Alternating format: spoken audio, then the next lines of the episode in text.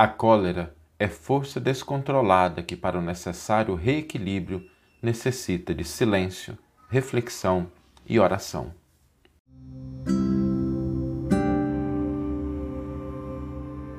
Você está ouvindo o podcast O Evangelho por Emmanuel, um podcast dedicado à interpretação e ao estudo da Boa Nova de Jesus através da contribuição do benfeitor Emmanuel.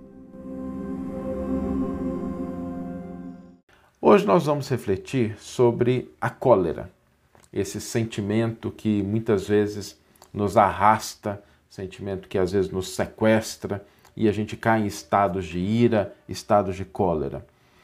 Para que a gente possa entender o que, que significa isso, e é preciso lembrar sempre que a cólera, a ira, é um estado de desequilíbrio. Desequilíbrio. E quando a gente fala de desequilíbrio, alguma coisa que deveria estar equilibrada né? e ela está desequilibrada. Mas o que, que significa equilíbrio em relação? Por que, que a gente fala que existe forma de equilibrar a cólera, né? a ira? O Emmanuel tem uma frase muito bonita, a gente vai ler no comentário. Ele diz o seguinte: a cólera é uma força descontrolada. E a hora que ele coloca isso, ele reconhece dois aspectos importantes. Em primeiro lugar, que é uma força. É uma força. Só que ela está descontrolada. Ela está desorientada. Né? É como um carro andando desgovernado pelas ruas. E quando nós pensamos nessa força descontrolada, a gente precisa entender o que, que significa essa força, por que, que ela surge? Para que a gente possa ter uma compreensão correta do que, que significa a, a, esse desequilíbrio. A raiva a gente rotula né, uma emoção chamada raiva, é algo que é positivo. Porque todas as vezes que a gente está diante de um obstáculo, diante de um empecilho, diante de um oponente, de alguém que pode ser um agressor ou que pode nos prejudicar, ou que está limitando o nosso caminho. Toda vez que nós temos esses estímulos externos, a raiva ela surge, né? a emoção ela surge. Agora, ela pode surgir em diferentes níveis, em diferentes estágios. O problema é quando ela vai no estágio extremo, quando ela gera o desequilíbrio total. Mas a ausência de raiva também não é positiva. Porque quando a pessoa não sente nada, sabe? Ah, não, do jeito que vier tá bom. Ela começa a entrar no estado de acomodação, ela pode entrar no estado de inércia, ela pode ficar é, impassível indolente, ela pode ficar no estado que ela não reage às coisas externas. Então, ela precisa começar a reagir. Só que aí na hora de reagir, a gente tem diferentes níveis.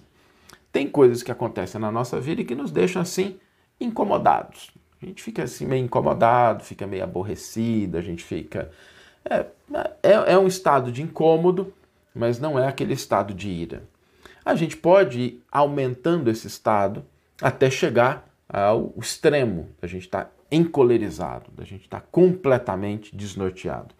Então, percebam que é uma força que, se ela estiver completamente ausente, ela nos leva à inação. Ela nos leva a você não, reagir diante das coisas. Né? Você fica ali impassível. No outro extremo, nós temos a cólera. É preciso equilibrar isso. Em primeiro lugar, para a gente equilibrar, é preciso tomar consciência do que, que gera, é, do que, que causa esse estado, né? qual é o empecilho, qual é o obstáculo, qual é o problema que está diante de mim.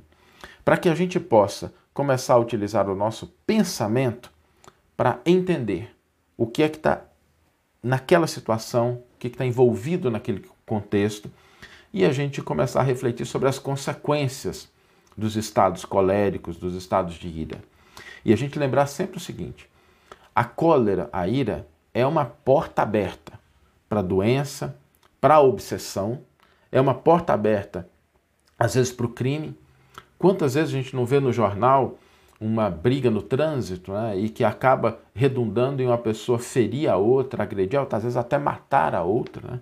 Há um caso que foi relatado que um médico no trânsito recebeu uma fechada de um motoboy e se encolerizou com aquilo, o motoboy se irritou com ele, o médico jogou o carro em cima do motoboy e acabou com a vida do rapaz e com a própria vida. Então, esse estado de encolerização, de ira, vai levar a esses, é, essas consequências, às vezes, do crime, que vai gerar culpa, vai gerar remorso, vai ser uma perda de tempo. A primeira coisa é a gente se conscientizar disso, de preferência quando a gente não tiver irado, né? A gente pensar sobre as consequências da ira, da cólera, quando a gente não tiver. Então, olha, todas as vezes que eu fico irado, podem acontecer esses elementos.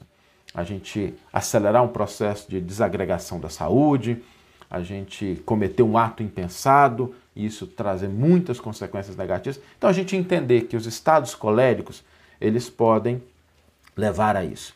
Todos nós estamos sujeitos a essa escalada emocional que leva à cólera. E para que a gente possa desenvolver estratégias, diretrizes para lidar com a cólera, o primeiro aspecto é esse, a gente ter consciência de como é que ela funciona, por que, que ela existe. Então, não é uma coisa ruim em, na sua essência, ela é ruim na sua proporção, na sua intensidade. A ausência dessa emoção que nos leva a movimentar no mundo, querer transformar as coisas, não, também é um problema. Então, primeira coisa, entender que isso é uma força que está colocada para que a gente possa agir no mundo. O problema surge quando a gente desequilibra isso.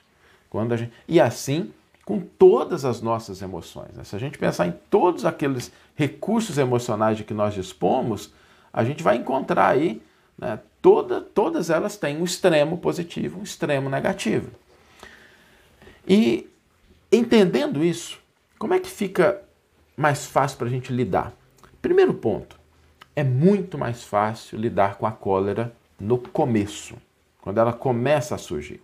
Porque quando ela começa a surgir, ela ainda não é a cólera. Ela não, a, a emoção não sai assim do zero a 200 de uma hora para outra. É uma reação rápida, mas para se tornar um estado de ira, um estado de cólera, é preciso um pouco mais de tempo de alguns elementos. Então, agir inicialmente agir no começo. A gente perceber assim, estou saindo do meu normal, é hora de parar. Hora de parar, né? respirar fundo. As pessoas mais antigas falavam, né, conta até 10, e há uma profunda verdade nisso, porque o estado de raiva, ele é um estado emocional que dentro de 15, 20 segundos, todos aqueles elementos neurológicos, todos os neurotransmissores envolvidos naquele estado, eles vão se desfazendo. Né? Naturalmente. É um estado rápido e que depois vai se desfazendo. Então, agir no começo é mais fácil. Né? E como é que a gente pode agir no começo? Em primeiro lugar, utilizar o recurso mais poderoso que nós temos para combater a ira e a cólera, o nosso pensamento. Mas a gente usar o pensamento, não deixar que a cólera ou a ira, a raiva, usem o nosso pensamento. Porque muitas vezes é isso que acontece. A gente sente uma emoção, tem alguma coisa que nos incomoda, e aí o pensamento começa a reforçar aquilo. Ah, fulano fez isso. É, porque ele não gosta de mim. Na verdade, eu acho que ele não gosta de mim, não. Acho que ele me odeia. Eu acho que ele queria que, se pudesse, ele até me matava.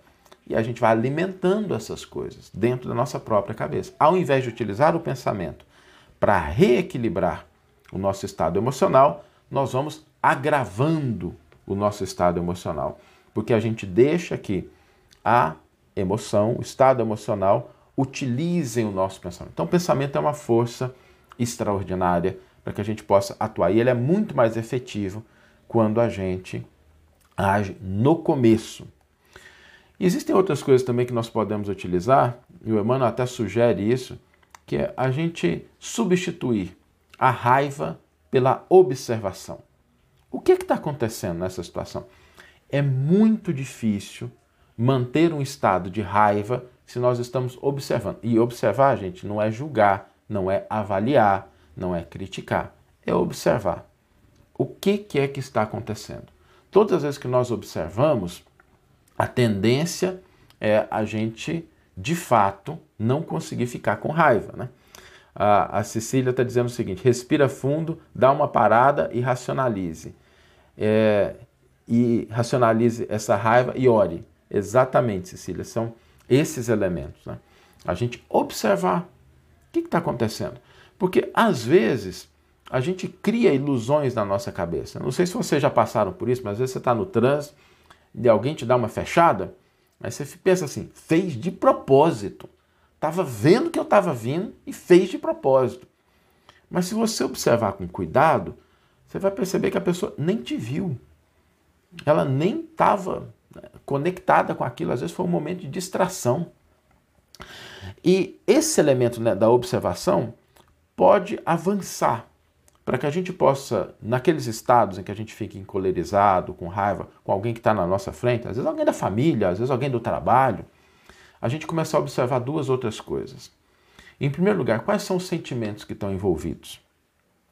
Quais, tanto em mim quanto na outra pessoa. Né? Buscar entender o que, que, que eu estou sentindo agora, por que, que eu estou sentindo, observar isso. E tentar observar isso na outra pessoa. Às vezes nós vamos encontrar uma situação em que a outra pessoa simplesmente não entendeu o que nós dissemos, ou o que nós pedimos, ou o que nós gostaríamos, e a gente está agindo com raiva sem perceber que a outra pessoa simplesmente não entendeu. Ela está em dúvida, ela compreendeu de uma forma equivocada, ou às vezes ela está com medo, ela está na defensiva. A nossa postura foi uma postura tão incisiva que a outra pessoa entrou num estado de defesa e ela está com medo. Ela está agindo com medo e por isso ela se colocou na posição de ataque, às vezes, né? de ficar revidando, não acreditar, questionar o que a gente está dizendo, e isso nos leva a estados de raiva, mas se a gente prestar atenção, ah, fulano não entendeu, fulano está com medo. Espera um pouquinho, você está com receio do que eu estou dizendo, né? Você está com medo da conversa, você está com medo do que eu posso te dizer, e a gente lidar com os sentimentos. E a gente perceber, por último, quais são as necessidades que estão envolvidas naquela situação. Às vezes a pessoa no trânsito, gente, ela só quer virar. É só isso que ela quer. Ela só quer virar naquela rua. Ela não quer brigar com você, ela não acha que você está atrapalhando ela, ela não está fazendo de propósito, ela só quer virar na rua. Só quer entrar naquela rua que às vezes ela perdeu o time.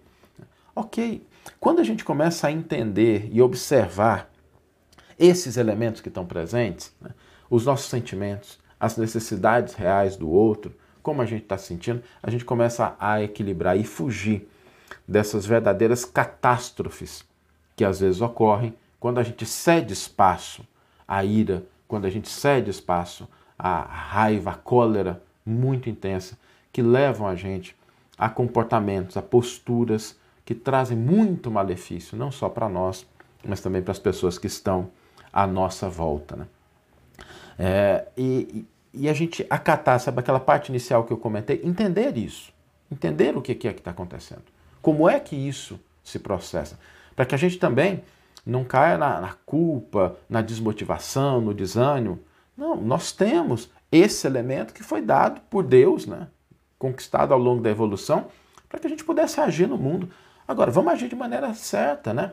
É um recurso precioso, é uma ferramenta poderosa para que a gente não fique na situação de inação, de impassividade, mas a gente tem que usar da forma correta. Né? O pensamento deve se apropriar desses estados, né? equilibrá-los e não ser vítima deles. E aí existe um recurso muito importante, que é o recurso da oração. Uma oração feita no momento de cólera, no momento em que a gente está. Né? Mas não é orar para Deus levar a pessoa, né? Porque tem gente que ora assim, ó, oh, meu pai fulano, você podia levar ele mais cedo. Né? É orar realmente para que Deus nos ajude a equilibrar aquela situação, para que a gente volte a reharmonizar o nosso íntimo e que a nossa conduta, a nossa postura, ela seja de equilíbrio. Nem de passividade, mas nem de ira, de cólera destrutiva. Vamos ler agora a íntegra do versículo e do comentário que inspiraram a nossa reflexão de hoje. O versículo está na primeira carta de Pedro, capítulo 3, versículo 8. Também é uma carta muito bonita, gente. Fica aqui a recomendação, quem tiver interesse, lê a carta de Pedro. Aí é, é uma carta curtinha e dá para a gente ler no final de semana. Pode ser um bom, um bom passatempo, uma boa coisa para a gente fazer no final de semana. Ler, conhecer a carta de Pedro. O versículo diz o seguinte: Finalmente, sede todos unânimes, compassivos, cheios de amor fraterno, misericordiosos e humildes de espírito. os estados contrários à cólera. E Emmanuel vai exatamente tratar isso. Ele vai intitular o seu comentário Ante a Cólera. Justo figuremos a cólera titulando-a com algumas definições, como sejam força descontrolada, precipitação em doença, acesso à loucura, queda em desequilíbrio, tomada para a obsessão, impulso à desencarnação prematura, perigo de criminalidade, introdução à culpa, descida ao remorso, explosão de orgulho, tempestade magnética, fogo mental, pancadaria vibratória, desagregação de energias, perda de tempo. Indubitavelmente, todos nós, as criaturas encarnadas e desencarnadas em evolução na Terra, estamos ainda sujeitos a essa calamidade do mundo íntimo, razão pela qual, toda vez em que nos sintamos ameaçados por irritação ou azedume, é prudente nos recolhamos a recanto pacífico, a fim de refletir nas necessidades do próximo e lavar os pensamentos nas fontes da oração. Que você tenha uma excelente manhã, uma excelente tarde ou uma excelente noite e que possamos nos encontrar no próximo episódio. Um grande abraço e até lá!